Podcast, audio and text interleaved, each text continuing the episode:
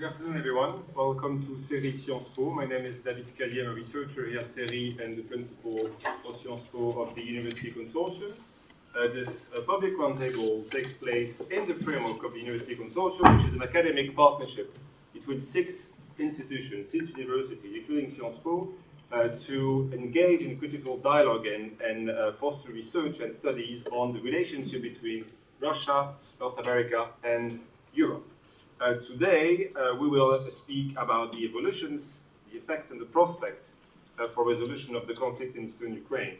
And for that, we have a fantastic uh, panel. Thank you so much for, for, for being here.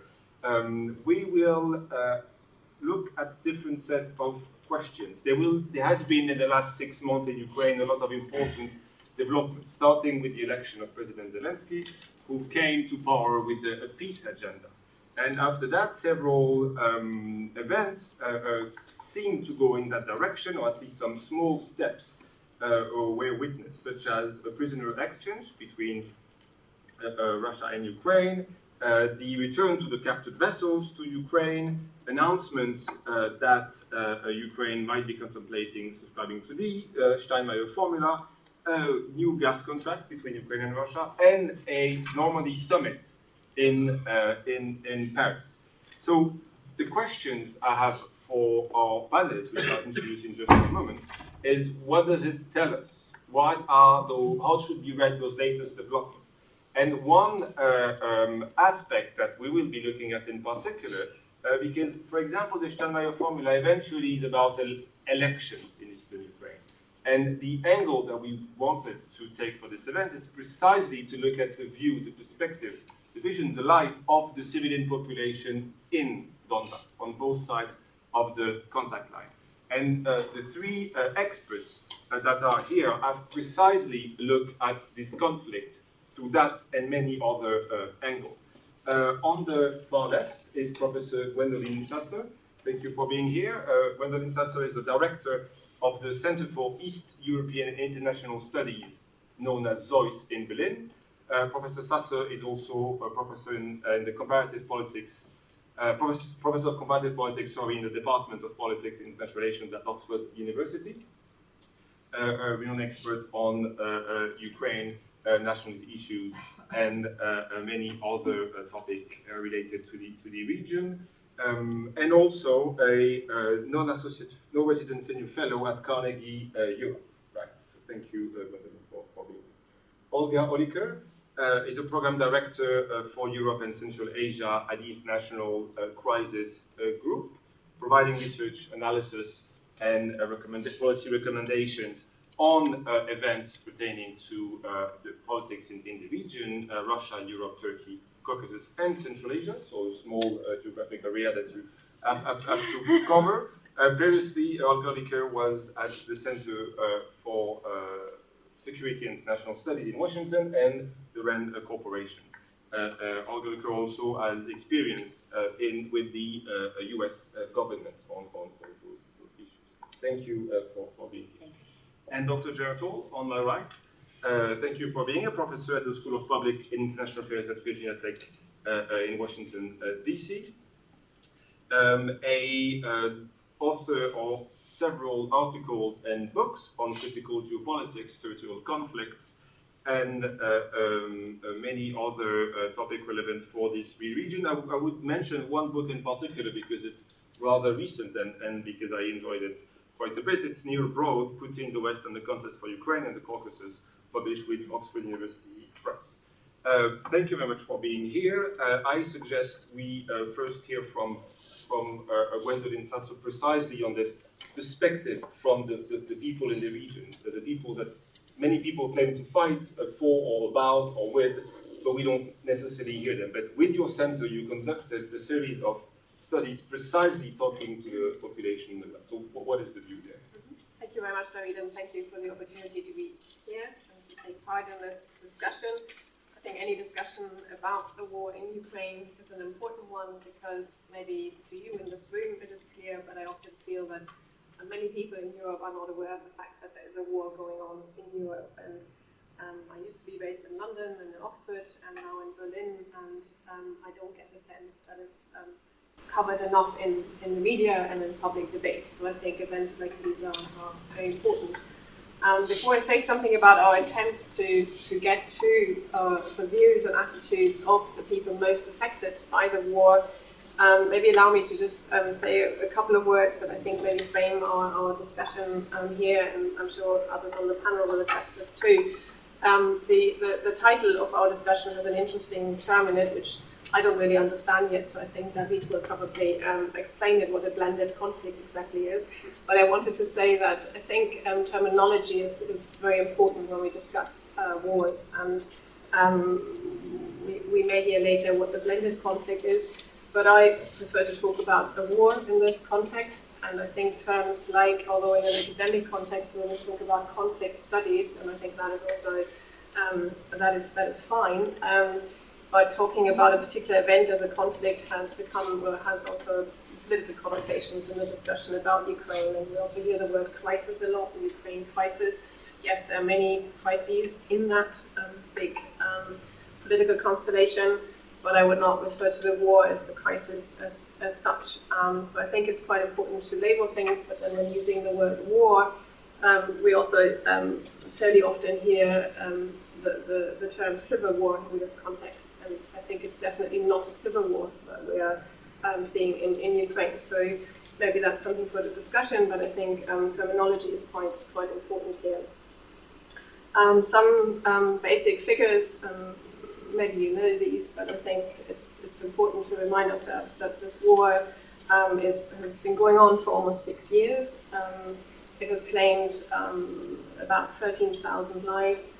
And a figure that is not discussed, or is discussed even less, is the number of the displaced. Um, it's about um, uh, 1.5 million, possibly more, internally displaced, and about another million um, uh, former inhabitants of the Donbass region uh, left for Russia. So um, that is, uh, these are figures, we just focus on the internally displaced, that put Ukraine among the 10 countries worldwide with the highest number of internally displaced um, people.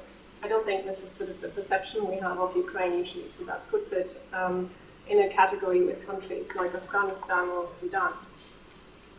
Um, and I think it's also important, as David just said in his introduction, to put um, uh, the events in, in Ukraine and also in the Donbass in a broader context. And you mentioned the last um, sort of few, few weeks and months, and quite a lot has happened. Um, but there's also the broader kind of line of, of argument I think one has to, or, or line of events one has to consider. And I think it is important to go back to at least the Euromaidan, the annexation of Crimea, uh, the onset of war in the Donbass, um, and then we're also now um, in the still sort of earlier stages of the Zelensky presidency. So I think it, it requires a, a bigger political um, framing. Now one has both in academic research and also in public debate many many assumptions in one's head about wars, um, and uh, academics usually uh, presume rather than often trace empirically that wars polarize people and that um, cleavages that exist, um, may they be ethnic or linguistic or other cleavages, get enhanced by war. But if you look closely, there are very few empirical studies that actually can get at what is happening in a war situation because it's just simply very difficult to, to collect information, to collect data, access the territories that we're, we're talking about. And at the same time, uh, people most affected by war, and this is happening to um, the people in the Donbass as well, and in particular in um, so-called People's Republics, um, uh, under, under, uh, not under Kiev's control at the moment, they drop out of, um, for example, standard opinion polls and also therefore um, get get even more or even more hidden from, from view, but ultimately, or the displaced are another category of people like that. So they drop out of um, what we normally use as a base for assessing people's um, um, attitudes. So we, we tried at, um, at the center that I am uh, establishing in, in Berlin, to uh, conduct opinion poll data, uh, conduct opinion polls in both parts of the Donbass. Now, this is um, an experiment. This is um, these are not surveys conducted under ideal conditions. Um, one can argue, and I'm not going to bore you with all the details here today, over the methodology and, and what, what one gets and if these are, uh, if these figures reflect what is precisely happening. Um, I don't know, nobody knows. But I think enough checks, and I can talk about it more later on if, if you like, um, were included, and some of the results are um, uh, giving us, or giving me reason to believe that um, this is not a population that, in, in particular in the non-government controlled areas of the Donbass, um, a population that is um, so uh, threatened or intimidated by Moscow that it doesn't speak its mind. I just give you one example already, but then I'll, I'll talk about a few results in more detail.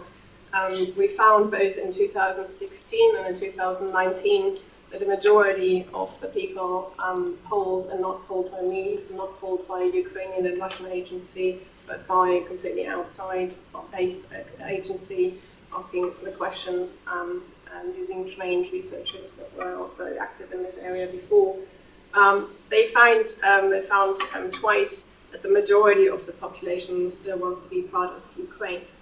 So at least before Zelensky's election, I don't think this was quite what Kiev thought, and this is definitely not what Moscow thinks. And I also don't think that is what most of, um, at least the Western capitals that take an interest in in this issue, um, think.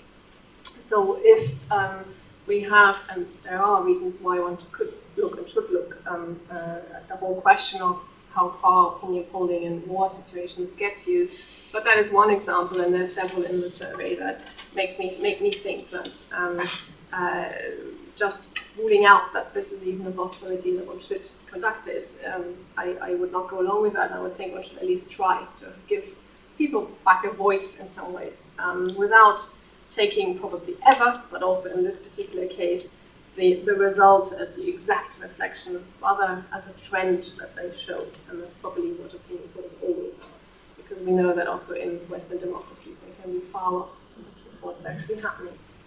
Um, we can also establish with these um, surveys that were face-to-face surveys um, in the Kiev-controlled Donbass and telephone interviews in the uh, non-government controlled territories. Otherwise, it's not possible to do face-to-face um, interviews there at the moment.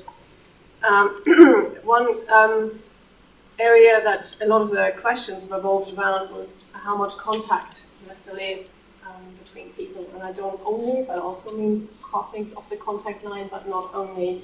And I think, again, these figures um, are important because they highlight um, that the two parts are, at least so far, not drifting apart in terms of people's um, perception.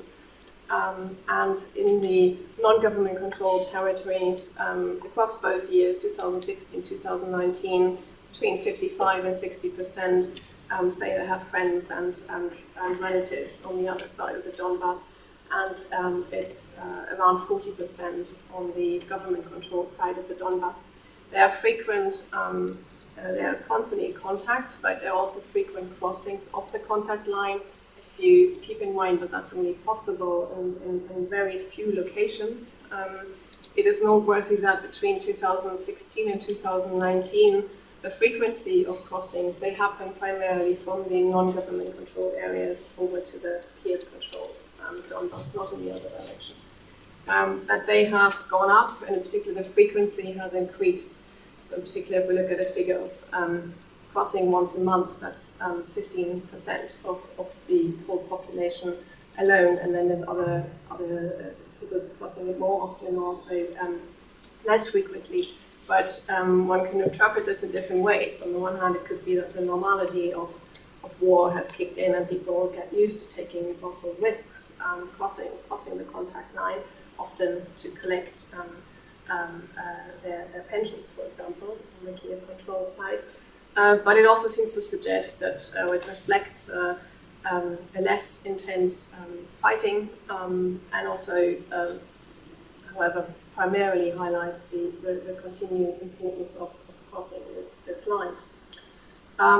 In terms of uh, the question on the future status of the, the territories, um, I already mentioned at the beginning that we found across both years, 2016 and 2019, um, a majority, um, about 55%, relatively unchanged, um, that wanted to be part of Ukraine, so the Ukrainian state. That then is people are divided. About a, about thirty percent want an autonomy status, or special status. The, survey could not ask and in particular, a particular telephone interview how exactly that would work, but some sort of a special status. And um, about uh, 24% said they want to be part of Ukraine like it was before, so meaning no autonomy status, part of Donetsk and Luhansk district. Um, again, that seems like really big wish to go back to, to normality. On the other hand, um, I mean, I said 55% want to be part of, of the Ukrainian state, but 45 are, are less clear. Either don't know or say part of Russia and then varies again, either with an autonomy status or, or without. Um, on the Kiev controlled side, um, it, is, it is more um, clear cut. Um, about 65% across both years um, tell us they want everything to be like it was before 2014, so no special status, and about a third say across both years it's fairly stable that they uh, would want a or think a special status for the non-government controlled territories is what is what is needed. And maybe lastly, uh, one, one further question, uh, with a whole battery of questions around um, identity issues, which is something that has occupied um, scholars for a long time. Maybe I should have said that in, in, in my introductory remarks too. Um, in my view, it would be a mistake to say that this war has anything to do with ethnic or linguistic um, uh, cleavages that might exist, or even different characteristics various regions or people living in them um, might have. What we see is in terms of asking um, uh, questions about identity deliberately in different ways, um, not always using terms like ethnic Ukrainian or ethnic Russian, but also more looser definitions. Do you feel more Ukrainian, more Russian, more mixed, more both, um, or has there been no change? What we actually see is that there's an increase, also it's already fairly high, but there's a further increase from 2016 to 2019 of people uh, primarily in the non-government controlled territories, um, so the so-called People's Republics, of saying they feel more that they're both now. So this goes against what I said at the beginning, um, the, the assumption that war polarizes. So here I think it, we're dealing with a case where um, the awareness of mixed identities of different kinds is actually on the rise. Um, the, if we ask questions giving a long list of possible identities, which of course predefined, but we made it pretty long. And it wasn't only ethnic and, and civic identities, but also social identities and all kinds of other things. Um, what is, uh, it's a very mixed picture and there's not a clear cut um, ethnic Russian or even linguistic identities play hardly any, any role in people's um, perceptions, it seems, based on the survey. But regional identities are quite strong and they get expressed in different different ways, uh, whether it's a Donbass or Donetsk or Luhansk identity, but it's also it's quite evenly spread across different categories from ethnic Ukrainian, ethnic Russian mixed, but also these regional identities.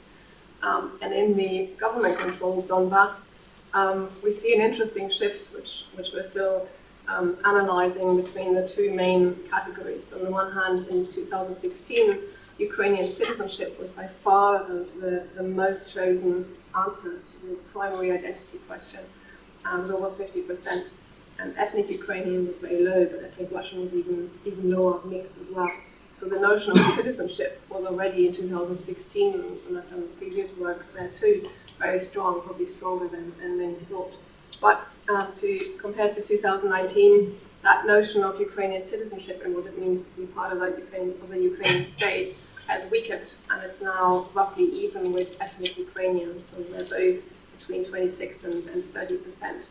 Um, so there seems to be some shift going on. Uh, doesn't necessarily, maybe, maybe it's mostly a labeling that's changing that what was expressed as a civic identity before is, is being labeled differently um, today. But those are the two kind of predominant um, identities in the, in the Kiev-controlled um, Donbass.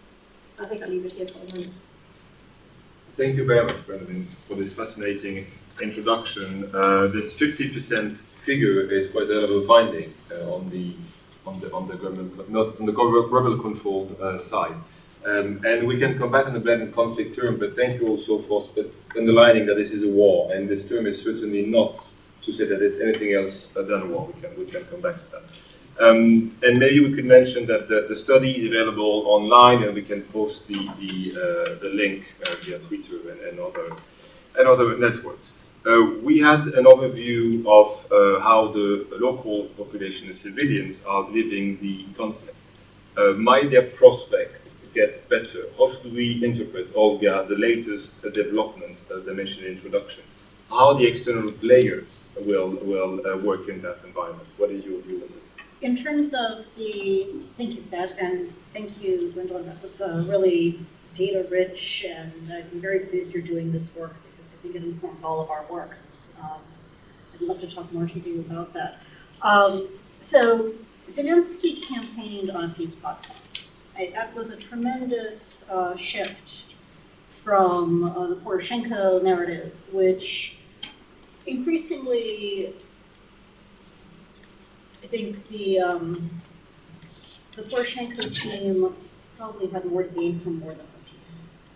And I don't mean by that that the war was their fault, it certainly was not. I don't mean by that that they were evil warmongers. What I mean is that peace would have meant compromise. Efforts to cut deals with Russia had not worked for the Poroshenko uh, administration.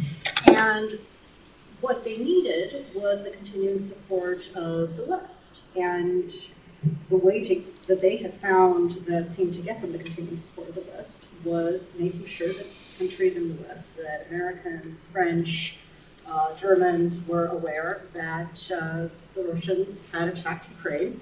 Ukraine was fighting a war against Russia, and that the Russian narrative about that war was that the Russians were fighting a war against the West in Ukraine. So, hey, they're fighting you here you got to help us because we're the ones on your front lines fighting that war. And by, to the extent that they were able to convince um, Western countries of that narrative, uh, they did get that support, and that was why they got that support. And a lot of the pressure regarding economic reforms and political reforms could be alleviated because of that, because how much pressure you to put on somebody that's fighting a war not just for their own survival, but for your long-term survival. Zelensky campaigned with very vague promises, but with a general sense that this was not a narrative he accepted. Uh, Zelensky wanted peace. He felt that there was probably a way to get there. He did not seem to see Ukraine as on the front lines of a Western Russian conflict. Uh, he seemed to think that the Russians had attacked Ukraine, that there was a chunk of Ukraine that wasn't under Ukrainian control and that there needed to be a way to sort that out. And that these people were still Ukrainian, which, you know, I think we heard some of the statistics. What I think is really interesting is there's what the population thinks, and then there's what elites think and say and how they influence matters in Kiev. And what you were hearing towards the tail end of the Poroshenko administration in Kiev was, you know, a minority but increasingly strong narrative that the people who continue to live in these territories that aren't under Ukrainian control aren't really Ukrainian. If they're Ukrainian, they're traitors. If they have, you know, all the good people have left anyway, right? All those IDPs, you know. So any, anybody who's still there is either a traitor or really no particular value to us. Uh, which led a former colleague of mine to put that it had stopped being a war for who got to take had, have control of the Donbass and become a war for who had to take the Donbass. This was so for Zelensky, he wanted to reach out to his population. He wanted to convince these people that they are Ukrainian. I'm very curious to see what the polling is because the word of mouth is that he was actually quite popular there. He was extremely popular in government-controlled parts of the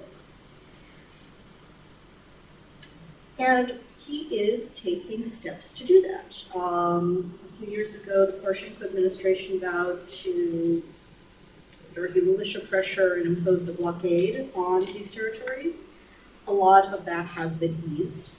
Border crossing, border crossings, borderization, which has taken place such that crossing the line of contact is very much like crossing a border, right down to if you're leaving Ukraine, there's only so much material you, know, worth a certain amount of money that you can take out with you all of that is, least on paper, um, the restrictions are being lifted.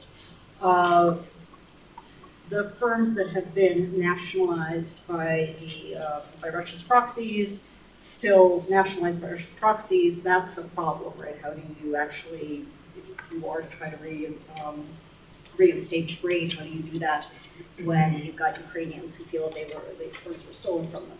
But in terms of pe- people's movements, on paper, it's getting easier. In practice, um, OC monitors say that the lines are still awfully long, and uh, you know I think it's been a milder winter, so that's good. But if you if you go to these facilities, uh, they're not great facilities. They're much better than they used to be, but it's not a place you want to spend hours of your life, and it is a place where people are spending hours of their lives. Which again, it's interesting that they're doing that more. Um, talking to the small anecdotal extent that I do to people from these regions, uh, I think that very much supports what uh, the opinion poll shows. They, I mean, I, one, uh, and talking to people from these regions, I will say to you, it's not just old useless people who are left. There are some very capable people who continue, civil society folks, uh, people who do humanitarian work, families, who continue to live and work. And one of them said to me, I don't care what flag flies over this territory. I know that this is my home and I'm not leaving it. And, you know, what this person wants, and what I think a lot of her neighbors want, is to be able to live normally. And the effect of the borderization, the effect of Ukrainian and Russian policies over the course of the last five years is to make that impossible. It's against Ukrainian law for them to enter the place where they live through Russia.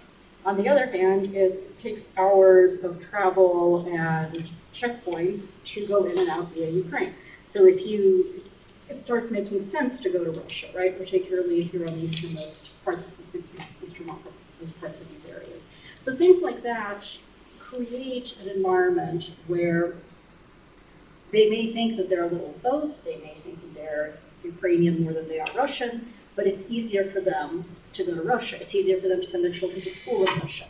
Um, it's easier for them to trade with Russia.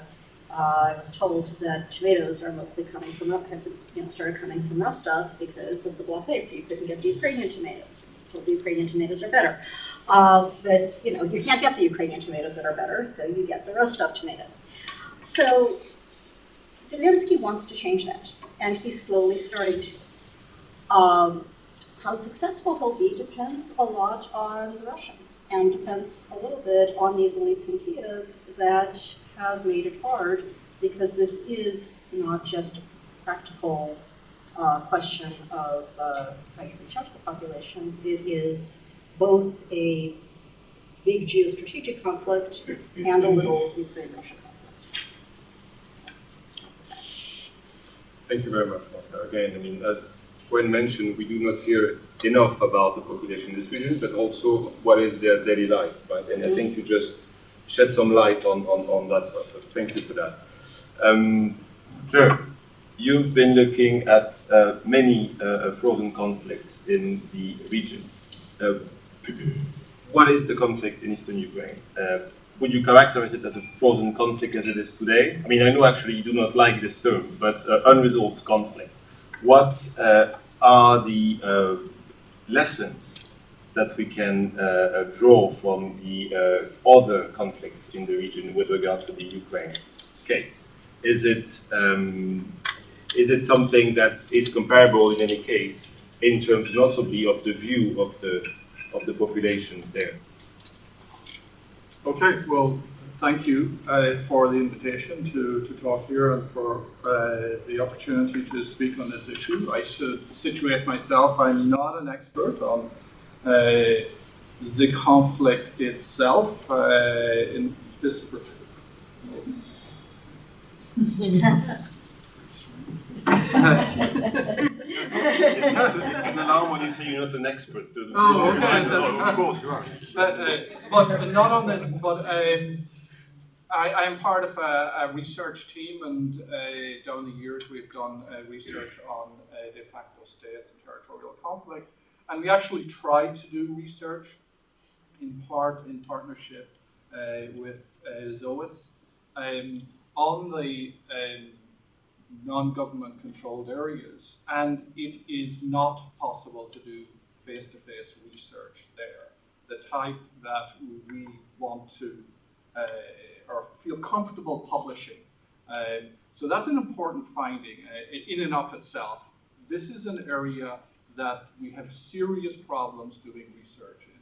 Um, uh, we can talk about uh, Gwen's, uh, the particular nature of her uh, polling data, which is really very, very useful as a first start.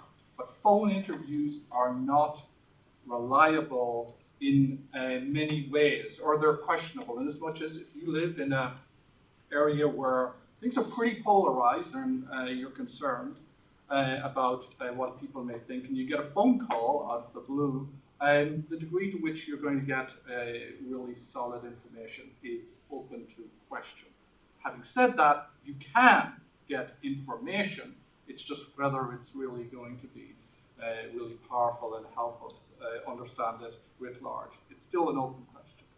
Um, what I would say about it is that um, I do not like the term frozen conflict. Most academic researchers hate that term. It is useful just in one way, and that is that the term um, is it clues us into the fact that there are historic geographies, historic contests, historic uh, polities um, that are being reanimated for um, political purposes today. So, um, Novorossiya uh, and the idea of uh, the um, of Malorussia, Donetsk uh, Kryvyi Rog Republic, many of you remember that uh, from February of, of 2018? But there's an instrumentalization of that. So, in part, when we say frozen conflict, that actually plays into a particular rhetoric that is used by those who are seeking to say these, these are sort of primordial identities below uh, the current identity. And I think uh, that's one another uh, reason to not like the, the term frozen conflict. Um, academics talk about de facto states. De facto states are secessionist regions that have established internal territorial sovereignty uh, but they lack widespread external uh, recognition and legitimacy as states. Whether they have internal legitimacy or not is an open question. Um, but they must be in control of a substantial part of the territory, they must have sought international recognition, uh, and they uh, must have performed rituals of sovereignty, founding proclamations, declaration of a demos territory, holding of a referendum, uh, the creation of so-called representative institutions, um, and then this condition of widespread non-recognition must have persisted for a minimum of two years. Uh, they're usually characterized by uh, limited uh, or failed uh, failed efforts to, to um, engage the international community to give them some legitimacy. By this criteria, uh, what you have in the non-government controlled areas of Ukraine are de facto states. Um, and then the question is, are they characteristic of the post-Soviet de facto states, the other uh, de facto states? Nagorno-Karabakh, Abkhazia, South Ossetia, Transnistria. And so what I want to, to suggest is that there are five ways in which it looks like, or we can go through the criteria, of post-Soviet de facto states, and where you can evaluate and you think, mm, yeah, okay, this this is this is something that uh, passes muster. But I think there are five ways in which this is completely different. And so even the term frozen conflict and the idea of de facto states doesn't quite get at what we are looking at uh, in the in the uh, in the non-government controlled areas in, in eastern Ukraine. Very, very briefly, so the characteristics of post-Soviet de facto states, violent opposition to a larger nationalizing parent state. That parent state is portrayed as, how, as being ethnocratic, if not fascist. Uh, crucial but consistent role played by an external patron. Uh, this is over mostly Russia, Armenia in the case of Karabakh. Um, so, and local legitimacy mattering so that the patron state of the secessionist movement does not necessarily have full control over local politics. Witness Abkhazia, where we've had kind of constant turmoil. Um, third, state-making performances and practices, a sort of uh, a theatre of sovereignty, flags, museums, maps, ministries, parliaments, uh, and a sort of simulation of sovereignty. And of course, we, some, someone has described this as Surkov's theatre. Uh, and um, uh, but of course, the post-Soviet de facto states were in existence before Surkov was on the scene.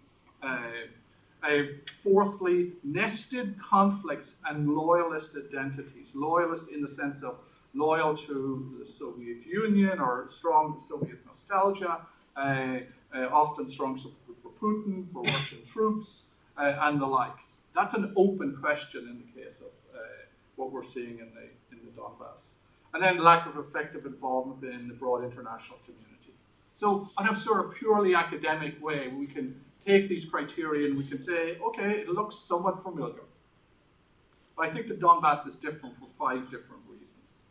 First of all, the circumstances and timing of its creation.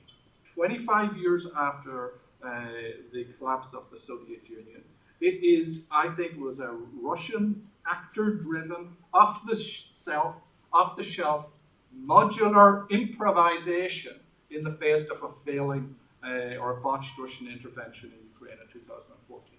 Now, it's a bit of a mouthful, but essentially, this was an ad hoc, on-the-fly improvisation uh, uh, in, um, in, the, in the particular heat of the moment in 2014, when lots of other things that Russia was doing, particularly the Novorossiya project, they were failing because the, the sort of rally, the theater was associated with that, that you would have ethnic uh, populations, ethnic Russians, Russian speakers would constitute themselves as a community in need of rescue and would appeal to Vladimir Putin and he would send in the troops in order to uh, secure these regions in the same way as a sort of theatre uh, played out in Crimea. Failed by and large, uh, except in uh, Donetsk and Luhansk uh, for certain specific reasons, have something to do with uh, democracy. But this is really kind of different very different from the, the other uh, particular um, de facto states, frozen conflicts, which really were about the moment of a, um, contested identity when the post-Soviet states were being constituted. Number two, this is vast. This is a population of two to two and a half million people. Uh, it is an enormously large area relative to uh, these other small uh, territories. Uh, the largest of which was at its time Transnistria, which had an estimated 700,000 people. It's now probably 500,000 people because of migration. Thirdly, location, very different. Declining, but still a major industrial area that had crucial um, uh, supply lines uh, and, and, commodity chain supplies uh, across the region. And it is, another locational factor, it's in a large European state that is a geopolitical prize, uh, in contrast to Moldova and Georgia and Armenia. Um, so that's uh, the third reason why it's really quite different.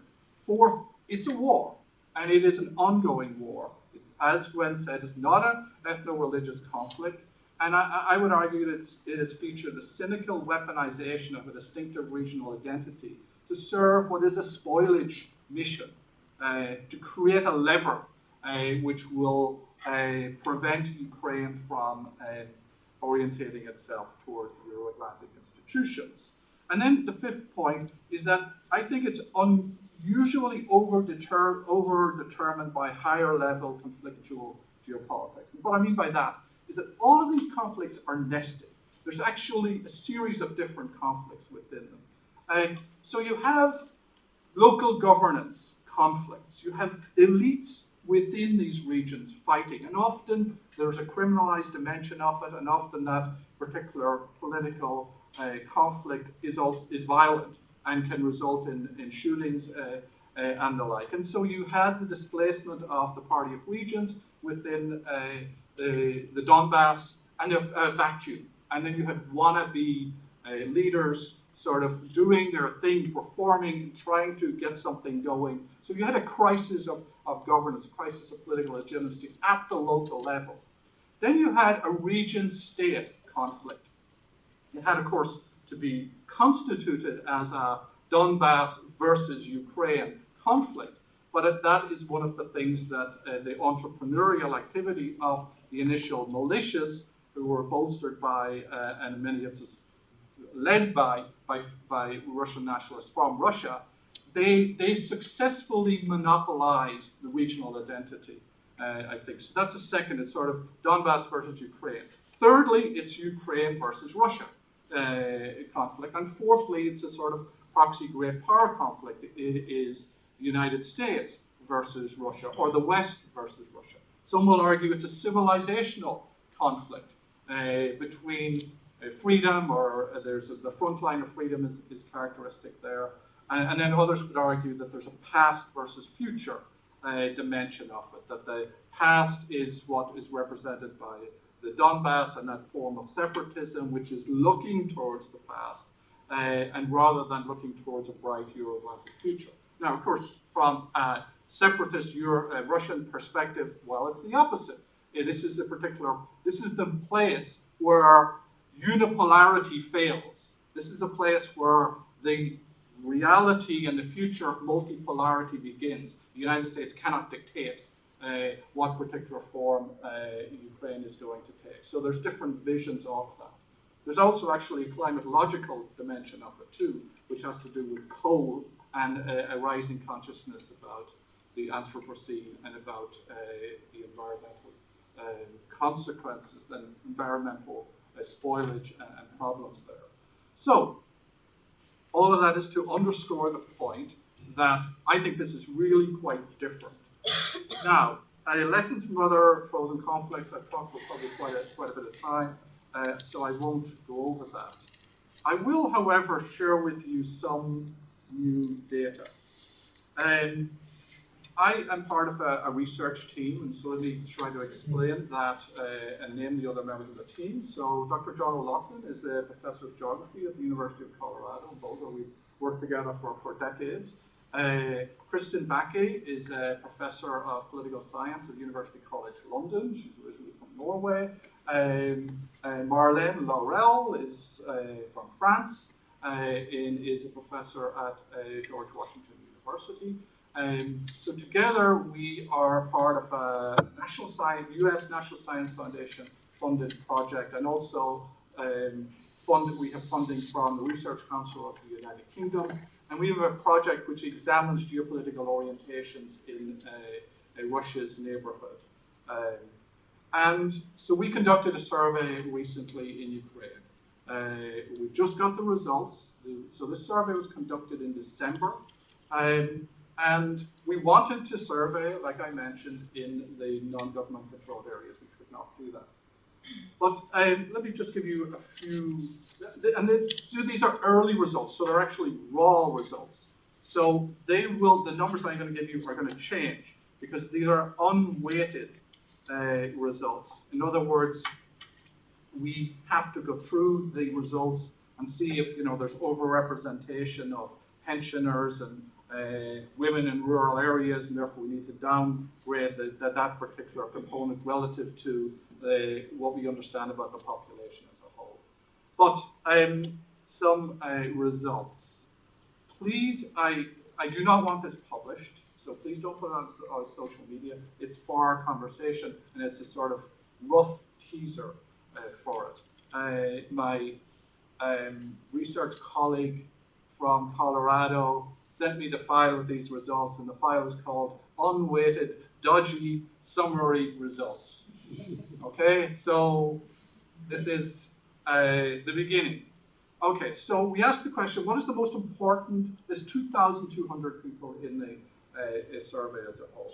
We asked it in Ukraine, across Ukraine, what's the most important question, the most important uh, problem facing our, our, country today? And we asked them to list three. Uh, so the overall percentage figures. The number one problem, according to Ukrainians, 30% is corruption. Uh, that's when you just ask in an open way, what is the problem facing the country? It's corruption. So it is a governance issue. Uh, the second most important problem, however, is lack of peace in the country, 13.7%. And if you uh, compare that with uh, problematic relations to Russia, 1.5%, unresolved territorial uh, uh, conflicts, 1.8%, overall that figure uh, rises a, a, little bit because you can see those is really about pretty much about the same thing. But governance, corruption, number one problem, but definitely a concern with, uh, with peace and territory. Um, we then asked the, which of these two opposite interpretations of uh, events or actions by the state reflect your personal opinion? First opinion, the ban on Russian TV channels in Ukraine were necessary to protect the state. 36, 37% of people believe that that was the case. The other opinion, the ban on Russian TV channels in Ukraine were a mistake and only led to restrictions on the rights of citizens. 50.6% believe that. So there is sort of pushback on this uh, strong um, reaction to Russian information warfare, the attempt to try to address that as far as the Ukrainian state gets, uh, uh, is concerned. And, and, that in part, I think, is one of the reasons why Zelensky got elected, because he wasn't following the sort of Poroshenko hardcore, uh, what was it, his slogan was? Uh, yes, yes. And so, um, so that's uh, an interesting. Then we asked about which of the following government decisions would you accept as necessary compromise for peace agreements in the Donbass area? That these Donbass areas are granted special administrative status within Ukraine. Percentages said that they would accept granting special administrative status to Ukraine.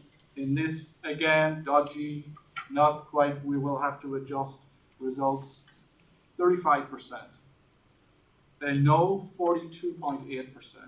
So a plurality of Ukrainians do not accept granting uh, the Donbass special administrative status within Ukraine. Uh, but it's a plurality, it's not overwhelming. The following compromise that Ukraine pledges to become a neutral country between Russia and the West. So this is a, a, a government decision you would accept as a necessary compromise for a peace agreement in the Donbass area. 59.2% are willing to accept that Ukraine pledges to become a neutral country between Russia and the West, whereas the uh, 25.3% say they're not willing to accept that. Now, we heard earlier in the week from uh, Sam Charap, who is at RAND Corporation, and those of you will know that the RAND Corporation and, and he and what, what, 27 other uh, co-authors have published a, a, proposal on this, which has to do with a, developing more explicit rules for the so-called in-between states. Um, that is a, a, a, somewhat surprising statistic, which sort of underscores that there may be um, the potential for the development of rules, geopolitical rules, that can get us out of this conflict. But right now, um, I think that uh, you know Russia holds an awful lot of cards, and France is to be congratulated and praised for being willing to uh, take on the task of diplomacy, difficult though it is. Thank you, Jared. Uh, very uh, useful round of, of data and, and, comparison. Uh, from your talks, we have a sense of where the local population stand. The population wants peace, wants for the majority Donbass in Ukraine, and uh, uh, we need, as Gwen said, to uh, give this population a voice, and also, as you said, to think about how to reintegrate them in, in, in the future uh, Ukraine state. Uh, I'd like first to, to ask you whether you, you have any immediate reaction to what you heard uh, before I ask you some follow-up questions on precisely how to get there, how to, to, to move forward with the conflict resolution process, how to read uh, the latest uh, development that I mentioned of the past six months. Do you have any immediate reaction to some of the statistics here? Because there was quite a lot of rich data then maybe I'll, I'll, ask you to maybe, uh, uh, Gwendolyn uh, Sasse, your, your view on, on, for example, you sit in, in Berlin, right, on the, the recent outcome of the last uh, Minsk process summit, Normandy summit. Am I allowed to pick up a couple of things? Yeah, yeah, please, please, um, please. Because I think um, what, what you just said as well, Gerard, is really interesting. Some of the, uh, however dodgy they might be, uh, latest findings. Um, and it's interesting also how, I suppose, what one focuses on in, in the data, and, and I'm often um, confronted with the same um, uh, thing, obviously. So what you just said that uh, about, if I remember correctly now, that about 35% of Ukrainians can imagine, this was a whole of Ukraine, this is not just the Donbass, right, right? can exactly. imagine a special status. And yes, that is uh, about a third. So two thirds do not want it. I inserted over the years uh, questions on special status into um, surveys Ukraine-wide and without the non-government controlled territories on the special status. And in 2018, the figure had already gone up sort of people who could imagine it. And this suggests now, although it's problematic to compare across different surveys and so on, but um, sort of another sort of rough and dodgy trend then would be that has gone up quite significantly. So this is, is this a certain realization that um, whether one really uh, likes it or not, um, there's a sort of certain realism setting in that to settle this, at least some sort of, may, is it temporary or permanent, nobody knows, but some sort of a notion of a special status was my interpretation already up to 2018 is not as um, impossible a notion as it seemed under at least Poroshenko's presidency. So I thought that was interesting that um, depending on what we look at, if there's actually a realization kicking in, something has to has to be done along those lines, which wouldn't be the first time in, in attempts how to settle um, or resolve conflicts. Um, and you didn't want to give any lessons from frozen conflicts, or you ran out of time.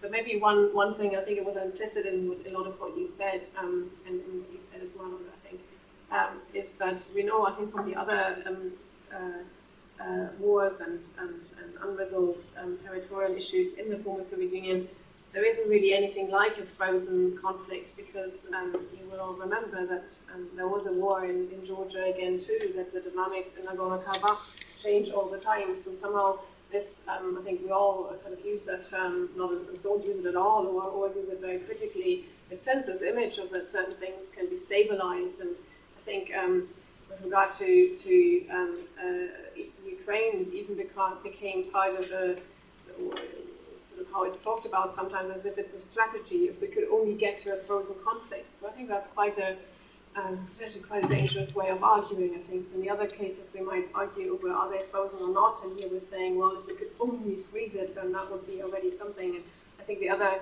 cases show us that that's um, that has to be an illusion, and actually freezing means a lot of things local. At the top level, means a lot of things locally that are not frozen at all. Um, and I, I have a suspicion that Pierre Morel tomorrow will talk a lot about about about that. What happens underneath um, if we think something is, is frozen maybe just I can't help sort of quickly responding. We don't need to have a big discussion about this on methodology. I went into this thinking, um, realizing you can't do face-to-face interviews in the non-government controlled areas. I'm very skeptical of telephone interviews, although mind you, they also get conducted in, in democratic settings quite, quite frequently, in, in kind of peaceful democratic settings. Um, but what I came away with um, was thinking that maybe they actually, in certain settings, have advantages, and that's what people actually um, uh, even said at the end of these or during these um, uh, these phone calls. They give a sense of, unless you think every single phone call is monitored, they give a sense of anonymity that you don't have if somebody sits in your living room in uh, a, a, situation close to the, um, the, the, line of war. So um, the possibility to end this much more easily, and also keeping in mind that we also know by now quite a lot of how, even without a war situation, but it would be enhanced by it, um, people adjust to what they think is what they should answer with a certain people in person in front of them. And um, there's other survey evidence I'm working on with, with a number of colleagues that show that quite clearly already before the war in Ukraine, in particular on issues like um, ethnicity, language, special status issues, and so on. So I'm actually uh, kind of I'm open-minded now. When I went into it exactly as you said, thinking this is always um, sort of um, a, a worse method. One can still do it if nothing else works but I'm actually not so sure anymore. Maybe for certain settings, um, it's as good or actually better for a number of reasons, ethical reasons as well. But I leave it there. Um, so on uh, frozen or simmering conflicts, so this one is obviously simmering. Um, if you look at these as an artifact of the post-Soviet square, which is where you see these sorts of conflicts, uh, unresolved conflicts, um, none of them have been resolved. So if, if Ukraine can be resolved, it'll be the first, which is not a very optimistic take on this.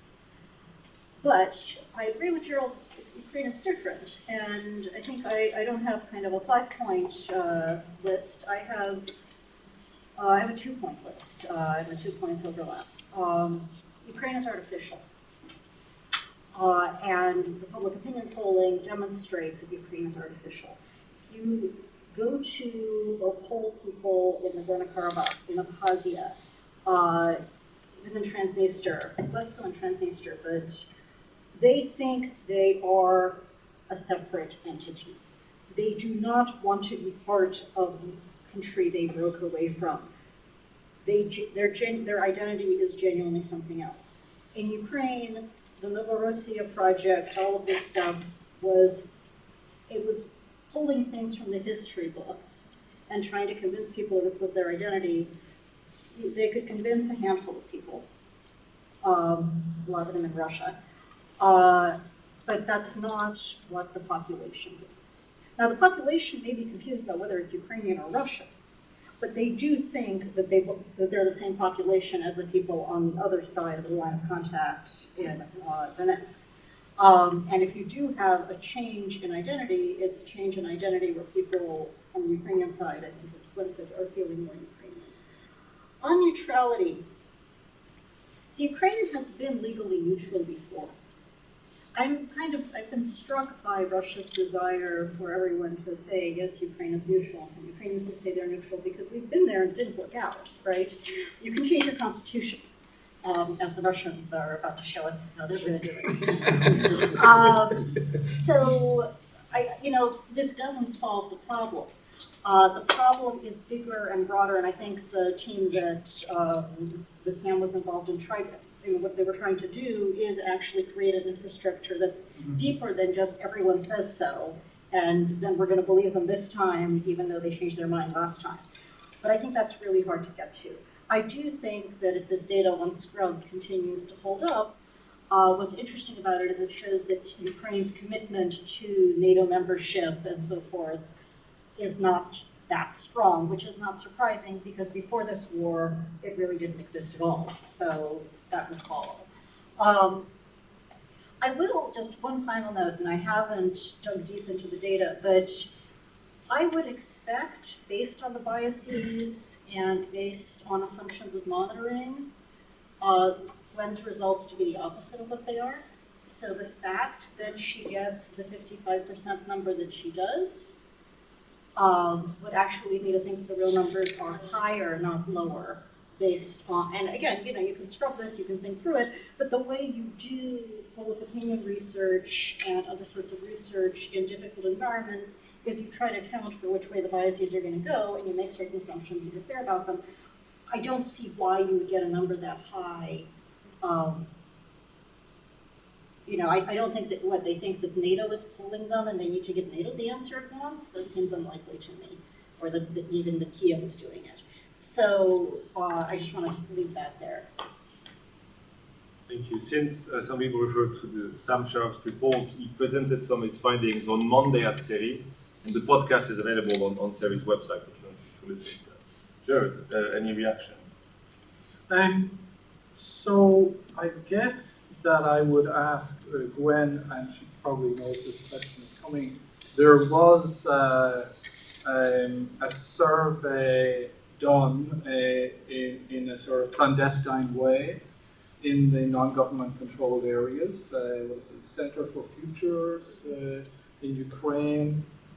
Um, and that produced results which I found um, familiar from studying the attitudes in uh, the other de facto states.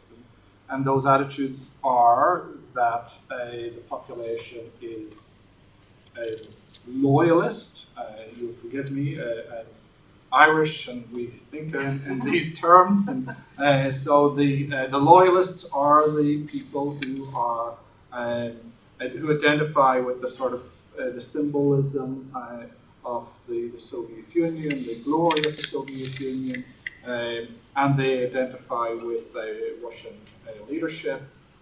And also, if they have Russian troops there, they also are very, very supportive. So um, it's a very small population in South Ossetia, about 30,000 to 40,000 people, but overwhelming support.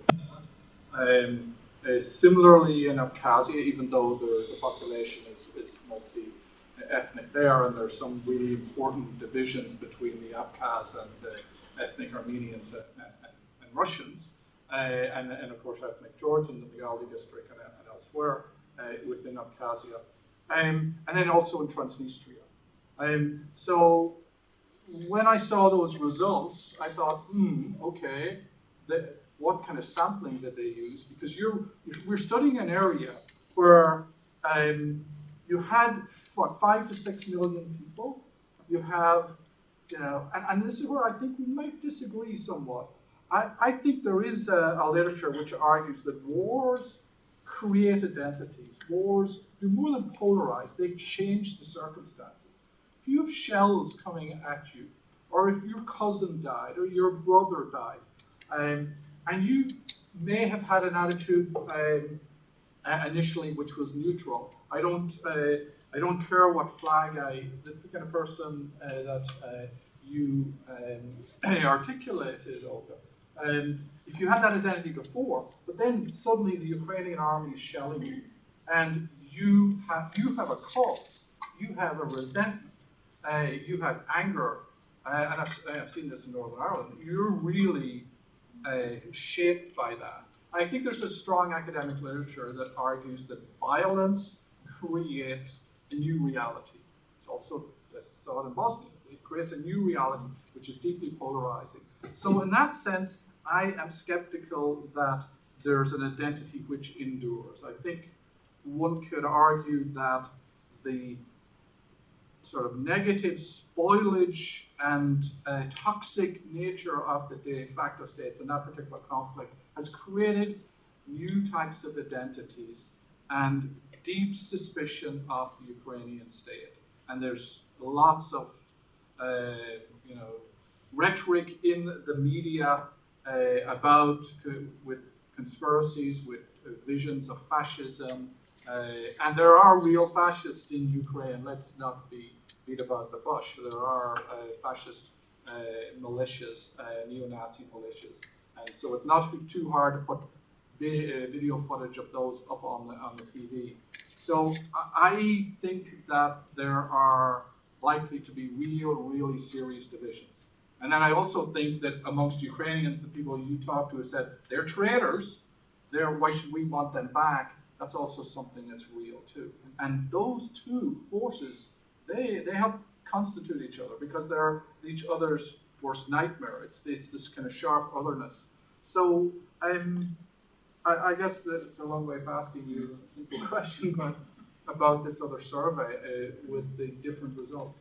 Um, I, I fear we're not addressing the question at all you asked. So I think I'm in a moment we should come back to it. I don't, we've all ignored it, but No, maybe, answer. maybe I quickly answer, then I try to also answer the question you actually asked us. Um, uh, yes, uh, I, I, I don't know how that survey was exactly um, implemented, and I also don't know um, uh, the situation in which it was, um, was conducted. I also don't know all the questions and often the wording of the questions and what is actually asked. And they did, as, as far as I can see, not ask um, exactly the same questions I asked. That's not necessarily a bad thing, but it just makes it less comparable.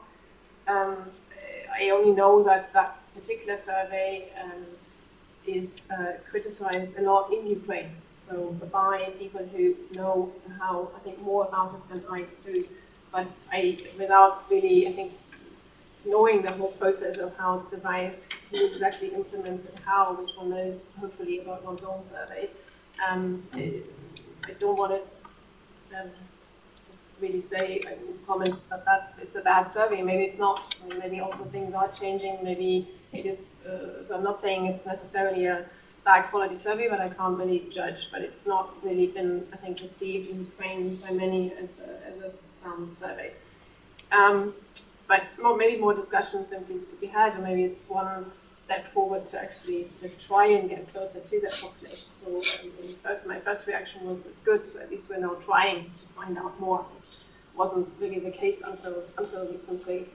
Um, in terms of, I mean, the trends, and I think maybe we're not um, that far apart um, um, in, in, in, the argument, because I think there is a change, and this is more anecdotal than I can really show this with data but it's also logical that I think the key is the younger generation in the non-government controlled territories. And now, who's uh, now being schooled in that part of Ukraine, your view is very different. And I think there's evidence often also journalists who got that far, showing that, that if you live in, in an entirely different um, educational, informational um, setting, then I think that will have socializing um, effects and, and I think that is probably um, sort of the answer then that it, it, could be a longer term trend. So I think what, what I was arguing is for what I think we see so far, that it hasn't shifted, and I'm with you, that's how I interpret the data, that even if one thinks it's not ideal conditions and some people might be worried in the survey, I, the figures should be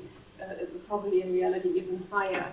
But I think I wouldn't exclude at all the sort of more medium term or long term trend in particular um, uh, in, in, a, in a setting that's quite, um, uh, um, in terms of the, the, the official um, setup in the, in the non-government controlled um, uh, territory so that that has an effect, a socializing effect. Um, I think in terms of this, uh, maybe it was a um, uh, sort of uh, simplified it somewhat to say that war doesn't always polarize. There are many cases where I think it can polarize, but what I find interesting about um, uh, the Ukrainian case, and this goes back to what we emphasized, how Zelensky was even um, uh, elected, you could track already for a while, but it didn't get enough public attention, that actually war has, an, has had an impact on different identities in Ukraine, and the one big trend so far is that it has strengthened however the questions are posed, not just in my surveys, in other surveys in Ukraine, um, uh, around the notion of the civic identity or citizenship, where it's phrased in different ways in different surveys, and that's increasing. Whereas there are notions of exactly whatever they mean, ethnic Ukrainian, this um, have become less uh, significant. Or there could be a range of different reasons, but it's happening during the war, so the war is probably not the only factor in this.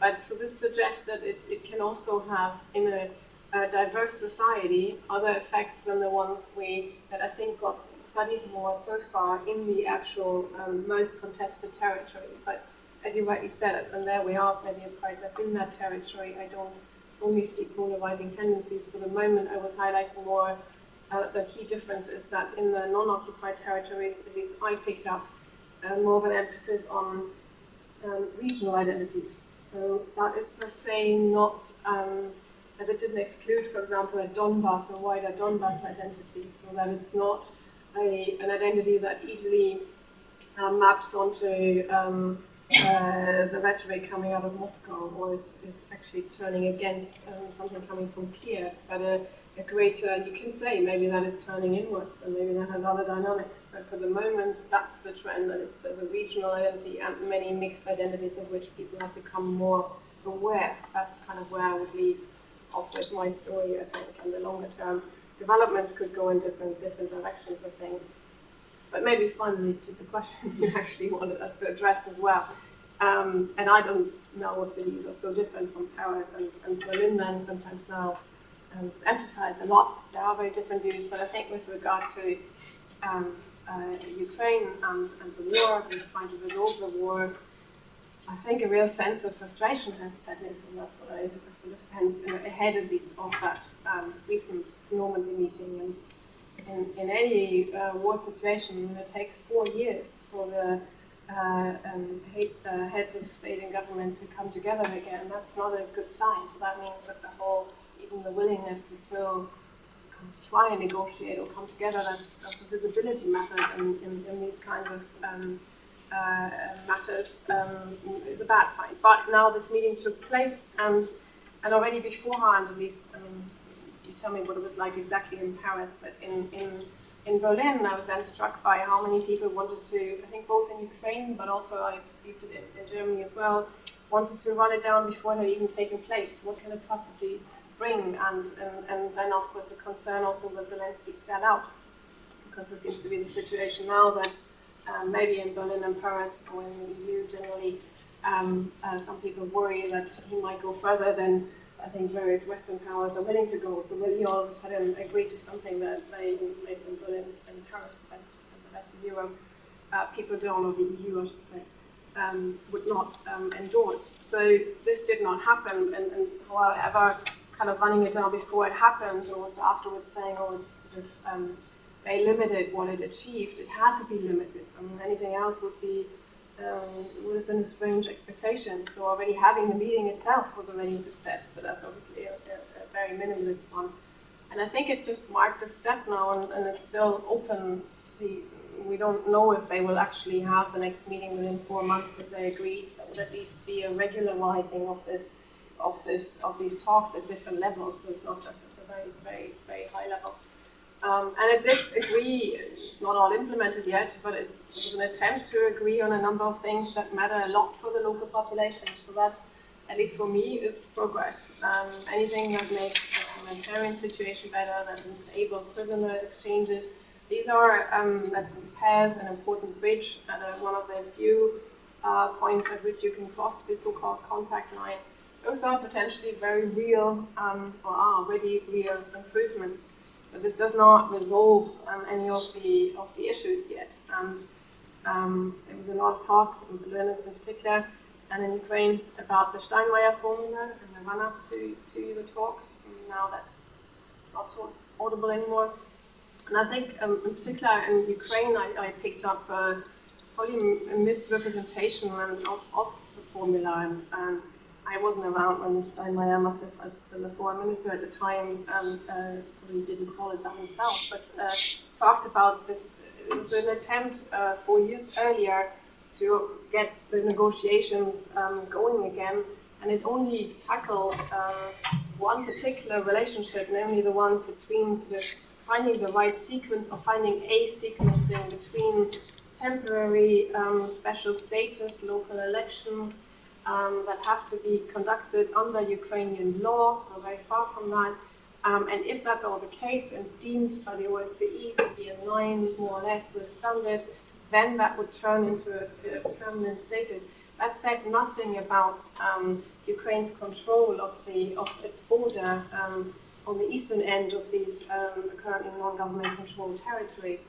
Um, so um, that formula somehow all of a sudden seemed to mean much more than it did. And I'm not trying to run it down. It also proved as a tool at the time useful to get the negotiation going. And these types of sequencing arrangements are often critical in, in, in conflict resolution attempts. But it, it, left all the bigger questions which are now being discussed um, outside. So then um, that I think led to um, uh, so quite a, um, a, heated up discussion in advance, um, particularly in Ukraine. But then, and then almost relief that Zelensky did not sell out and that there were clear red lines and that that issue of how Ukraine will and at which point get access again to its own whole, territory is the critical one. And on that one, I can't see any movement yet, but that will be critical. But in the meantime, um, other issues that were discussed and have begun to be implemented are, are important for the local situation. Thank you. Olga, what is your view and taking into account also maybe Moscow's position? Right? Is, do you see a change there? Is, is there a change?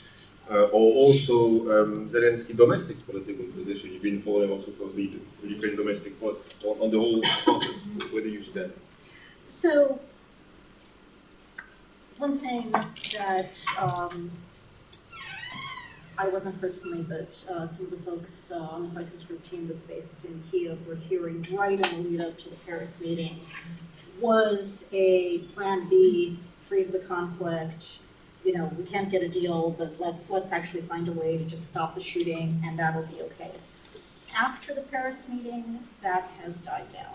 And I think that's very important because what I've been thinking and saying all along is Zelensky wants peace. Zelensky has two problems. One of them is Moscow and the other one is Kiev. And I don't mean when I say Kiev, the Ukrainian population, I do mean these, it's a, it's a minority position. It's a strange um, alignment of right-wing nationalists, Poroshenko loyalists, um, various folks who are just very, very nervous about the prospect of giving up. Uh, and they seem to have been, for the most part, there are a few who are still out there, um, if not appeased, then somewhat comforted by the fact that Zelensky did not show up in Paris and say, Vladimir Vladimirovich, here is Ukraine, I put a bow on it, you can have it. Um, that, you know, that he, and because of that, at least some among them are willing to give him more of a chance. And this is something that you're, you kind of you see and you hear in the narrative from Ukrainian elites that the people who really were concerned that Zelensky was a Russian agent have backed off on that and wanted to get a, have a chance. But they'll come back, right? They're the people who are opposed to disengagement. They're the people who, you know, who, who don't, who do still think that the only way to win this war is militarily. And you're going to continue to be nervous. So Zelensky does still have a Kiev problem. The Moscow problem is a different one. Talking to people in Russia about this war, you get a variety of opinions and positions. And that includes people who represent the government in various ways in various parts of the government. I think there were those in Moscow who also were hoping that Zelensky would show up with uh, Ukraine uh, with a bow tie on it, at least to some extent uh, and were disappointed that that wasn't what they were getting from him. There are also people who think that Zelensky is an American agent, and that he's just, you know, a different version of Poroshenko, who they think is also an American agent, and that, you know, this is just a CIA tactic to weaken Russia, and he's going to try to convince the Russians to accept some sorts of compromises, and then that's going to be the end of, uh, of Russia somehow. It's never a very clear narrative, but you do you do get this. But again, absent between the time that Zelensky was um, uh, inaugurated and then elected and uh, the meeting in Paris in December, um, you did start hearing in Russia that there may be a way forward, uh, that there may be uh, agreements that can be reached. Uh, a certain, you know, special status uh, is important the specifics of it depends on who you talk to. Uh, right, the Russians don't want to keep the Donbass forever as a bit of the Donbass that they have to financially support because they've got proxies running it. It's it's better than nothing, but what they really want is some kind of guarantee that Ukraine is neutral and what they really want is a renegotiation of the European Security Order, which they saw, unbeknownst to most of us, uh, Ukraine's uh, association agreement with the European Union as a threat, a threat to. So, you know, missed that. Oops. Uh, lots of us missed that. The Russians were actually telling us. Uh, we just really were not paying attention because it seemed so far fetched. Uh, so Kirill talked about these being nested. The only way out of this war is by resolving at least two of these nests. And the two nests are the one between Ukraine and Russia, and the one between Russia and the West. And they have to kind of move forward in parallel, one step at a time. Because I can see solutions to the Ukraine Russia conflict if that was all it was right? I can see ways forward. I can figure out how to sequence Minsk uh, in ways that might be acceptable to everybody. But Ukraine and Russia can't guarantee each other's security, and they both feel very, very insecure. Ukraine because of what Russia could do to it, Russia because of what it sees Ukraine as being the edge of a Western um, antagonism, attack, Russian, however you want to look at it. So I think that this is something we can't forget as we think about all of these talks and all of these negotiations, is you have to have a side conversation that is between Western countries and Russia about how, if Ukraine is resolved, you guarantee Russian security. Uh, which doesn't mean Russia gets everything it wants, right? It doesn't mean spheres of influence. It, it does mean that you listen to what they say when they talk about what makes them feel insecure, and you try to find creative ways to resolve it. Maybe all at once, and maybe little bits and pieces of things at a time, Leningrad, Maritime, whatever. Um, so that they at least feel that there's progress on that front, which will enable them to make progress on the Ukrainian front. Thank you, Olga. Uh, maybe Gerard, before you open to the audience on this uh, duality, the, the two nests uh, conflict going in parallel and, and, needing to be addressed in parallel, what is your, your view on this? I, yeah, I agree with uh, what Olga was saying. It's um, to play on your term of geopoliticization, there needs to be a de-geopoliticization of this conflict. Um, what's interesting is the, how it, it, it is a symbol um, uh, for people and interest groups and advocacy organizations in different international capitals which are very far from the conflict. Um, and they are looking at it within this uh, conflict, great power conflict between Russia and the West, and therefore, uh, you know, is, is he going to give something away? Are we going to lose? And we need to sort of uh, really tone down all of that conversation and try to go to the local level and understand the particular dynamics um, and understand that um, those are going to be extremely difficult to resolve. To reintegrate this area back into Ukraine, I think is going to require significant uh, kind of flexibility on the part of Ukraine. I think it, it, gets at the question of what is Ukraine? What does Ukraine want its identity to, to be? Can it broaden itself to include this particular territory uh, and uh, people who are very alienated from the state because of uh, how the conflict unfolded? And, and agree to incorporate people who disagree with some of the uh, myths or some of the ideals of the state.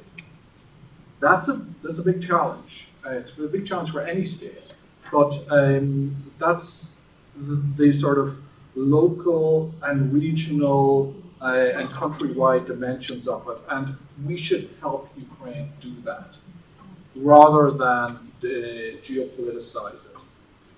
Thank you. Let me open the floor for questions or comments, please, Yes, if you could introduce yourself. No mic this time? Sorry? No microphones this no, time? No, no, yeah, no, Um, I'm Rebecca. I'm a student at Columbia University in New York. And my question um, is about the uptick in identification with Ukrainian, um, like a civic uh, identity, and it is for uh, Drs. Olga and Sasa. That's Can you pronounce your name. Um, so Zelensky has been um, promoting the this idea of like civic identity. I think it was last year he put out this video, or his campaign put out this video um, of uh, Russian Orthodox priests, Catholic priests, rabbis, and imams speaking Russian and Ukrainian, saying, um, you know, to Donbass and also I think to Crimea, like we want you, we love you, like come back. And just in his New Year's address, he said, you know, it doesn't matter if you speak Romanian or Hungarian or Russian or Ukrainian, like we're all, you know, one people. Um, and I'm wondering if there is a way, either through polling or anecdotally, if we know if it's this particular narrative um, that has been able to move people towards more identifying um, with Ukraine. Uh, if there's a way to maybe pinpoint whether this is the thing that has been su- successful or if it's something else. We could collect a few questions. Are there other questions? Yes, sir. Um, some points I took uh, from. Uh, Sir, could you please introduce uh, Yes, excuse me, initially from the Ukrainian community on this call. And uh, some points I took, it's very important what Mr. Uh, Paul said that the story of uh, this enclave, uh, Donetsk and Luhansk, is a result of a failed operation.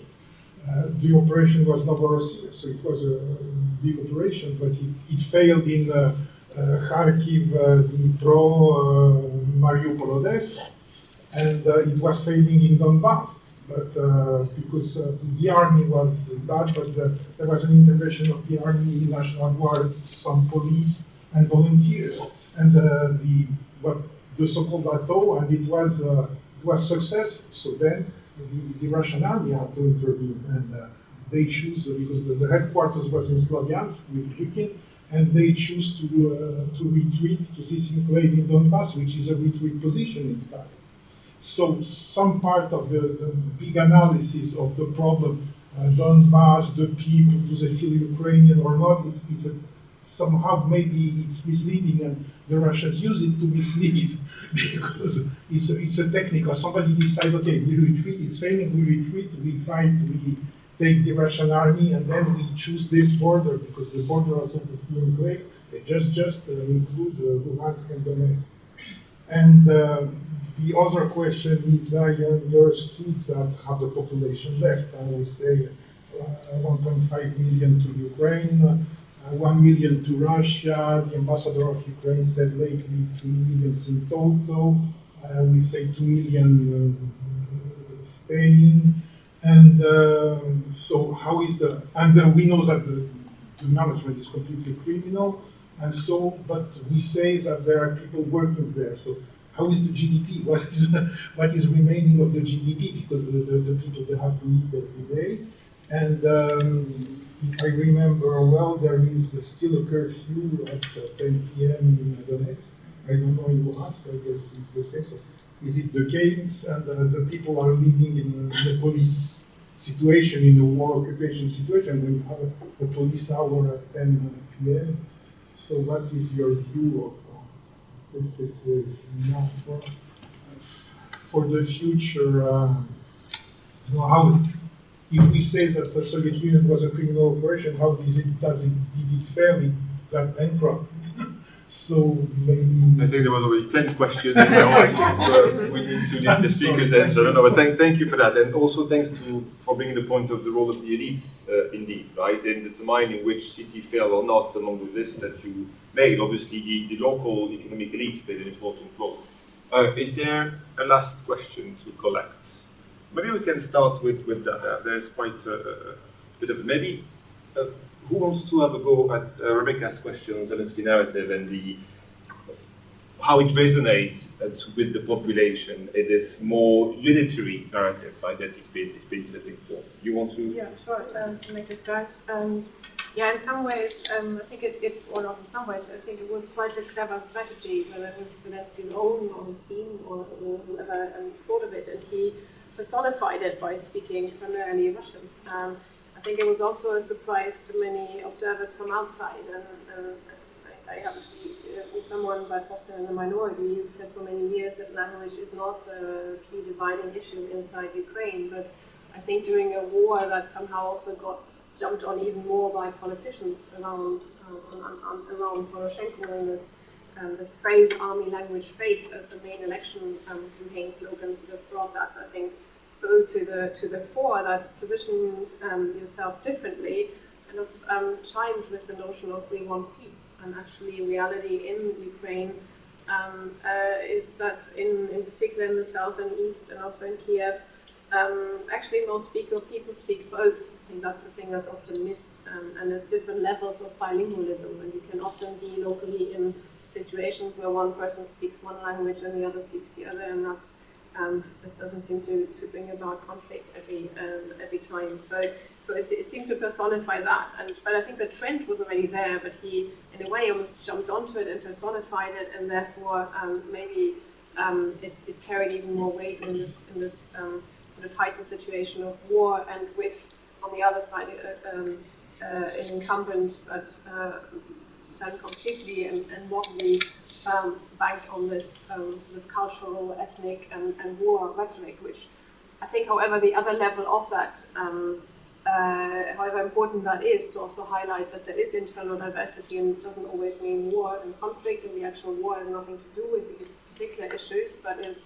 has all to do with, with the neighbor Russia, was important, but at the same time it was also the other part of the strategy, and, and, and we've all mentioned this, and I think have put it best, sort of these two pillars of Zelensky's campaign and what he will now also be measured against, and it may also still happen that he can't deliver on either of them, sort of fighting corruption and bringing peace. I think this frustration also with uh, the um, after the Euromaidan and then um, I mean let's, let's not forget also important reforms um, uh, were carried out under under the under Poroshenko, but then in particular also in the in the latter years of the presidency of his presidency, uh, it was clear that he is part of, of corruption himself and that that didn't um, uh, and sort of go forward as people had hoped. And so I think the two things together, so that was probably the, the, the strength of this campaign, that it was on the one hand on these more civic identity issues, which you could already trace in, in public opinion poll data, um, uh, that that was already where the population was at, but the political elites were not saying that.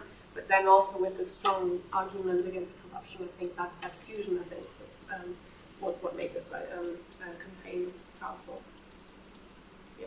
the others pick up the other Thank you. Yeah, well, no, actually, just on, on, I think it's very useful as you do in the report, but also in of academic writing, to unpack the various forms of identity, as you say, linguistic, civic, ethnic, and not to confuse uh, all these. And, and so maybe you said you were the only one as, as arguing No, that no, linguistic if didn't matter, but at least you're read.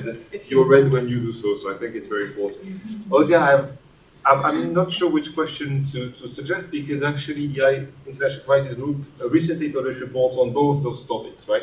One was precisely on the fate of the local population and how it should be re- reintegrated in Ukraine, and another was on how those uh, uh, rebel uh, uh, pockets were run, who are the proxies, and so on. So maybe you can actually have a shot at both Yeah, questions. sure, sure. Um, I will say that Gerard was the one who identified corruption and peace out of the public opinion data, which I think reflects that they were Zelensky. This is why seventy-five percent of the population voted for Zelensky, right? He was raising the things they. I think the identity, on the identity question, I do think it's fluid. And somebody has probably written about this, uh, but it's I've always found it fascinating when I travel to Ukraine and parts of Ukraine just to listen to what languages people speak and how that changes. Um, and it does change. Uh, in Kiev, for a while, for a while there, Ukrainian was much more prevalent. It's dropped off a little bit now. That doesn't mean that people have forgotten Ukrainian. It does. Before that, they had jettisoned Russian. They were they were signaling. Um, what I find really striking now is the amount of Ukrainian hear in Kramatorsk, where no, honestly, nobody used to speak Ukrainian except maybe in the privacy of their own homes. But it's on the uptick. Now, that doesn't mean they won't respond to you if you speak Russian to them, um, though maybe some won't. Um, but I remember in uh, 2014, 2015, they would insistently respond in Russian if you spoke Ukrainian to them. Not I, because I don't actually speak Ukrainian, but friends and colleagues of mine would do that. They would insistently speak Ukrainian, and they would just as insistently get Russian back. And you can tell the difference between when that's happening because people are more comfortable in a language and when that's happening because they're making a point. And so I think that would be, but this changes, right? My point, my point here is that it changes. On um, the artificiality of the battle lines as borders and what life's like in the um, in the uh, proxy control territories. I think that's a really important point. Um, on the Ukrainian controlled territory, there are towns now that aren't really towns. They were suburbs of Donetsk City, for example. They don't have an economy of their own. We actually have a report coming in uh, that I have a draft of on my computer that I need to read that uh, tries to look at some of these economic implications. That you have, you know, these lines reflect nothing except defensibility uh, of territory. And they have nothing to do with identity, except insofar as some of those identities have been built over the last five years. And we're not sure how much that's happened. Um, life's hard uh, in, these, uh, um, in these places. They aren't nice places to live. Yes, you'll find some, you'll find some of these loyalists. You'll find some people who will tell you that LNR is a fantastic place to live. And I've, I've talked to, you know, it's great. everything's fine. It's better than it was when Kiev was in charge. But you'll also find their neighbors saying, you're out of your mind. Because it is miserable, because there are thugs patrolling the streets. Um, hospitals are open, shops are open, schools operate. There is an economy of sorts here. Uh, this isn't where you're getting shelled. You're getting shelled mostly in these gray zone areas, which are pretty miserable. The folks um, still live there because they really can't get out or used to. But in the territories that are controlled by the proxies, um, it's an unpleasant, economically uncomfortable, normalish life. Um, and what I, and this, this is total, this is total taxi driver, uh, anecdote, but I had a taxi driver in Russia who has family there, who was saying that he has family in Ukraine, uh, government-controlled Ukraine, he has family in, uh, I forget which one. Uh, and he said, you know, people in Ukraine proper, okay, you know, it's fine, it's, uh, it's life. The people who live there, it's just, uh, you know, and it's, it's normal, but it's, it- which I think is one of the, I don't, they don't blame Ukraine for this, for part, some do, right, you get the hardliners. But mostly, they blame the situation, they think that they're stuck in the middle. I mean, this is kind of the nobody wants us, and that applies to both people on the Ukrainian controlled and the not Ukrainian controlled side in, um, in the Donbass. They feel that they haven't paid enough attention to. And again, this is what Zelensky offers, is that we will pay attention. So, uh, you know, if there's anything that can break the hold that, uh, what there is of it that the proxies have, and I don't think have a lot of popular support. I don't think they ever did. Um, and by the time they got replaced three times by uh, the Russians, these, these people are not, uh, uh, they don't have a huge fan base among these populations. Um, the problem is that the populations have felt abandoned by Kiev. So, you know, my advice to Kiev all along has been change that. Uh, the Russians aren't doing enough for them. Uh, the proxies that run these territories just do bad things for them. If Kiev can show that there are an actual positive alternative, the population is going to want to be part of Ukraine. Good. Um, so on the issue of uh, the surveys, um, there, there is a phenomenon amongst people who do study um, uh, political or public opinion in Ukraine, and the phenomenon is Ukrainianization, increasing identification with Ukraine, increasing numbers of people saying they are ethnic Ukrainian, uh, increasingly uh, taking that as a language, taking surveys in Ukraine. I, I think part of that is that we're dealing with hybrid, hybrid situation. There are hybrid people, war, hybrid, uh, people talk about hybrid war. There are people who have, who are from multiple families who are connected to Russia. Uh, they have Russian relatives, relatives in Russia. Uh, they have relatives in Ukraine and Western Europe, uh, and so on and so forth. They have multiple identities, uh, and they often have a capacity to switch languages and to uh, to be uh, a different person depending on the on the particular context and who they're talking with. Um, but what we're finding in the surveys is that increasingly um, non-identification with Russia, because that's seen as political now in a way that it wasn't seen before.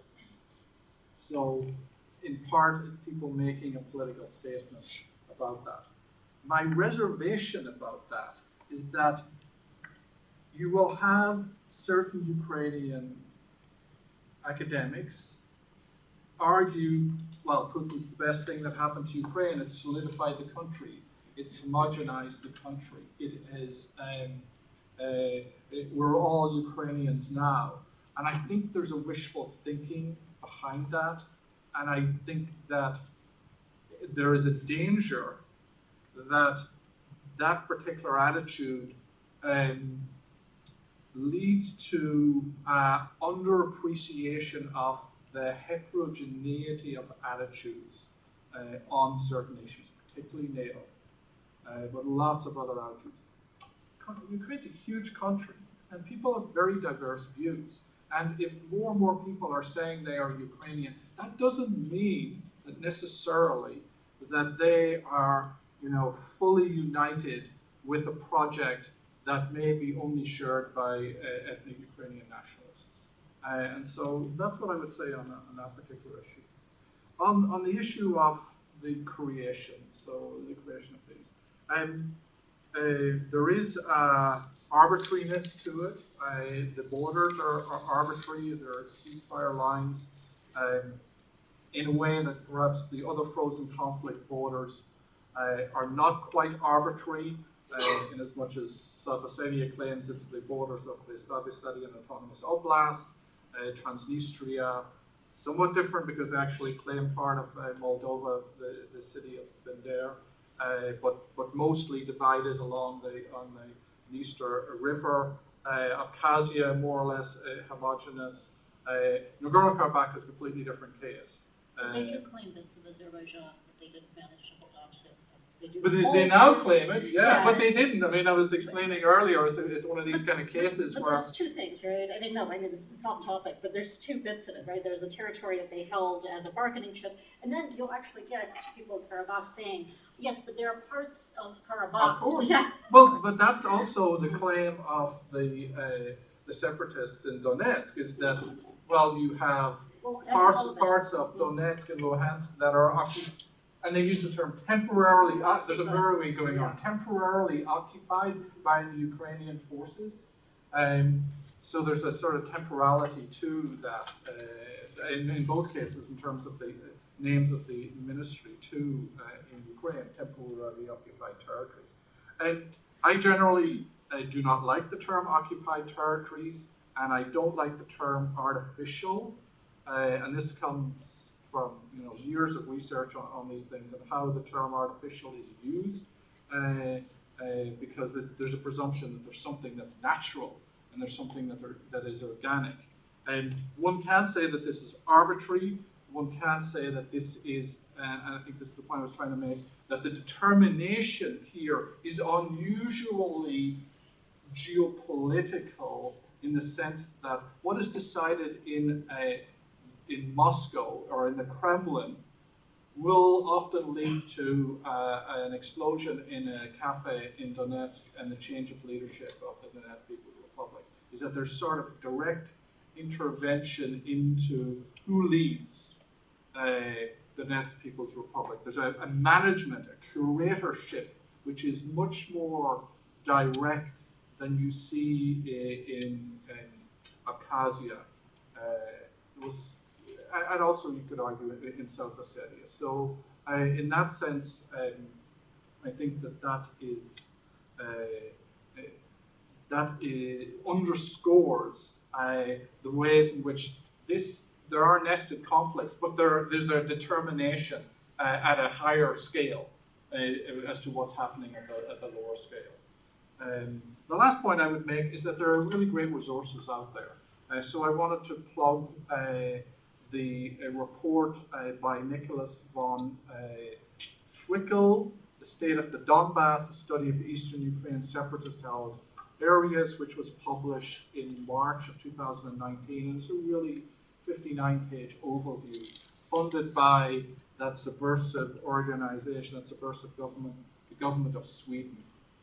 Okay? Uh, it is a very uh, interesting report, and I would, would recommend that. And one of the things that comes out of there is that the Russian state is spending an estimated billion euro a year keeping these territories afloat.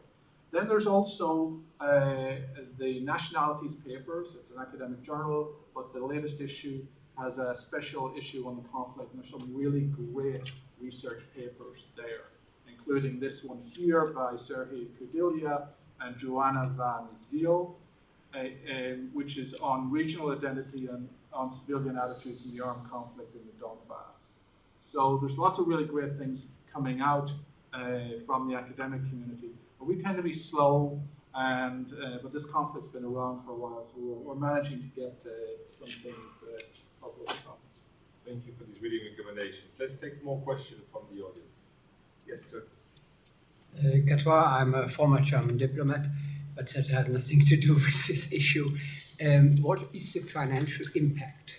Because to have all this, the civil war as such has a financial impact, but to make survive this Donbas area, there must be some input of money and uh, what is this impact?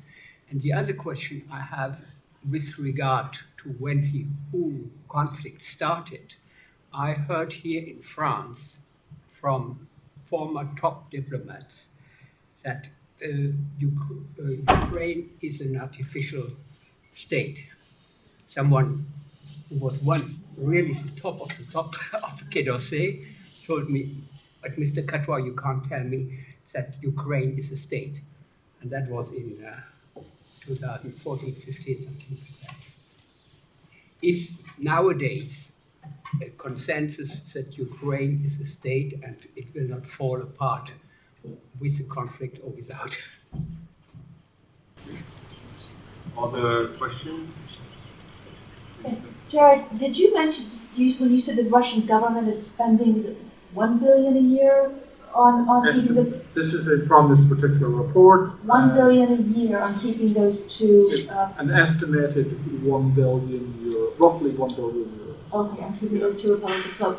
So do you all have any data for how Russians are now feeling about this war in Eastern Europe? We talked about Ukrainians, but what about the Russians on this, especially giving numbers like this? Does that include Crimea? I think they did that before, or it's just the. Uh, so it, it, it uh, includes non-crime, no, no, Crimea. no, separate. I. Yeah, like I can find the particular passage, um, but it's, but it's both, um, and it's just under a billion euros. And it's, yeah, and it's, so it's using some of the documents which have been published by, uh, separatists. Okay, last question.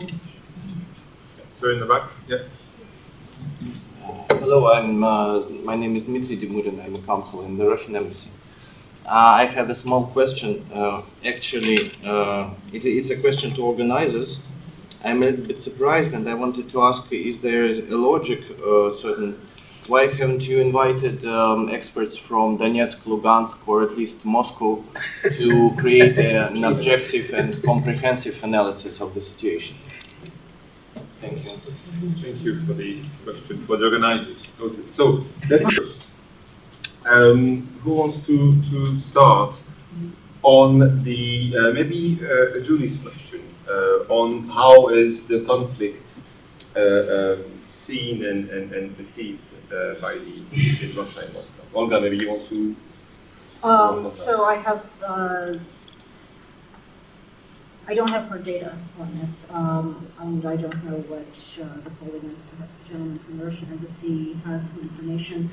I don't think that, um, but I don't think that Russian attitudes have changed tremendously. I don't, I, I've seen nothing that suggests that Russians think that, uh, the Kremlin is spending too much on Ukraine Crimea actually, at least initially, yes, because it was so expensive and because of that bridge, that at least among a certain kind of crowd in, in Russia, you got the, you know, Crimea's ours, but it's expensive, um, sort of viewpoint. Uh, I think, uh, the spending on, uh, the, uh, factors in the Donbass is not felt, uh, in that way, it's not that obvious. Um, and I don't know that there's any particular opposition to the conflict or Russia's involvement in it, which is generally seen as something that was necessary. Um, but I, you know, I think it's, I think it's an interesting question. I also think when we look at the costs of the war, Russia to Ukraine to this region, um, you know, one thing is how much are people spending, and the other is how does it distort economic relationships and, and political economy of these areas. And we're working solid results here. Also, because I think these questions, it creates the link, more number of questions, and also kind of the data you, you, you quoted, Sandra, show how, how much um, uh, Moscow has to put in uh, financially Um, that is the main lifeline for for um, that part of the Donbass. And I think, um, and, and it, it, it, does, it is reflected in, and I can't give the exact figures, but it comes out of polling by, for example, Levada, I think even VTsIOM, which is closer to the Kremlin, um, that people maybe not specifically asked um, uh, how do you evaluate uh, what's happening in, in, in the Donbass, um, but it's often obvious that um, uh, both military engagement and financial engagement, however the question is phrased, that, is, it doesn't seem as acceptable anymore. Crimea is always in a category of its own, so somehow that is all, things are justified, and, and also the topic is, is sort of closed from the Russian population's point of view as well. So I think in a way it doesn't generate more legitimacy, but it's also there's no doubt about it either.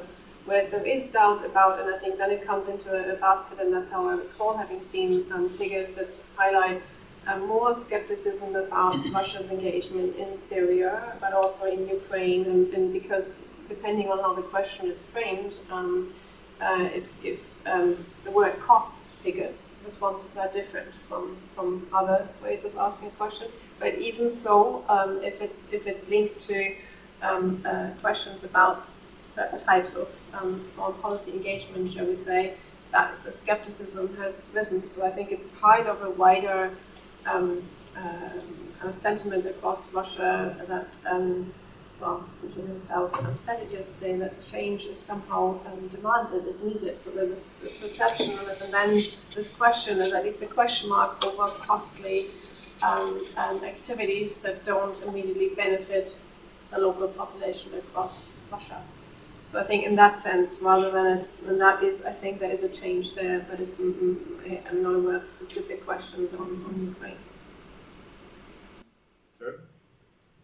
Um, I am not an expert on the financial aspects of it, so a lot of what I learned was from this particular report. Uh, it was fascinating to me the degree to which this area, uh, which course, is a storied area of the Soviet Union, also accounted for a significant portion of the foreign exchange earnings of the Ukrainian state before it was cut off. Um, and even though a lot of the coal mines are shut, there are still a number of them that are operating, uh, and they are exporting coal. Uh, and so, how that is happening is really quite interesting. Um, and how that links to Mariupol, because there are established supply chain lines here. Uh, that the Mariupol uh, steelworks needs that uh, particular coal, uh, and uh, they cannot shut that thing down. So they need those continued supply lines.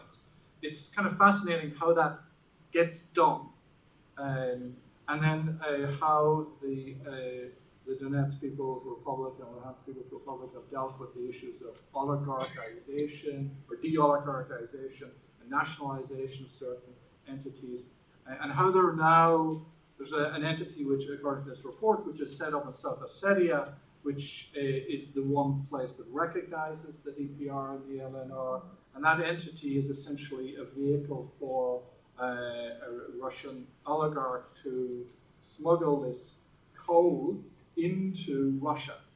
So there's a, um, you know, there's a criminal dimension to it. But if I was to, uh, in deference to our friend from the Russian embassy, take the perspective of the DPR and the LNR, they would say we cannot but be criminal because of the fact that we are not recognized and therefore we have to do what it is that's necessary in order to survive uh, as a state and to provide for our people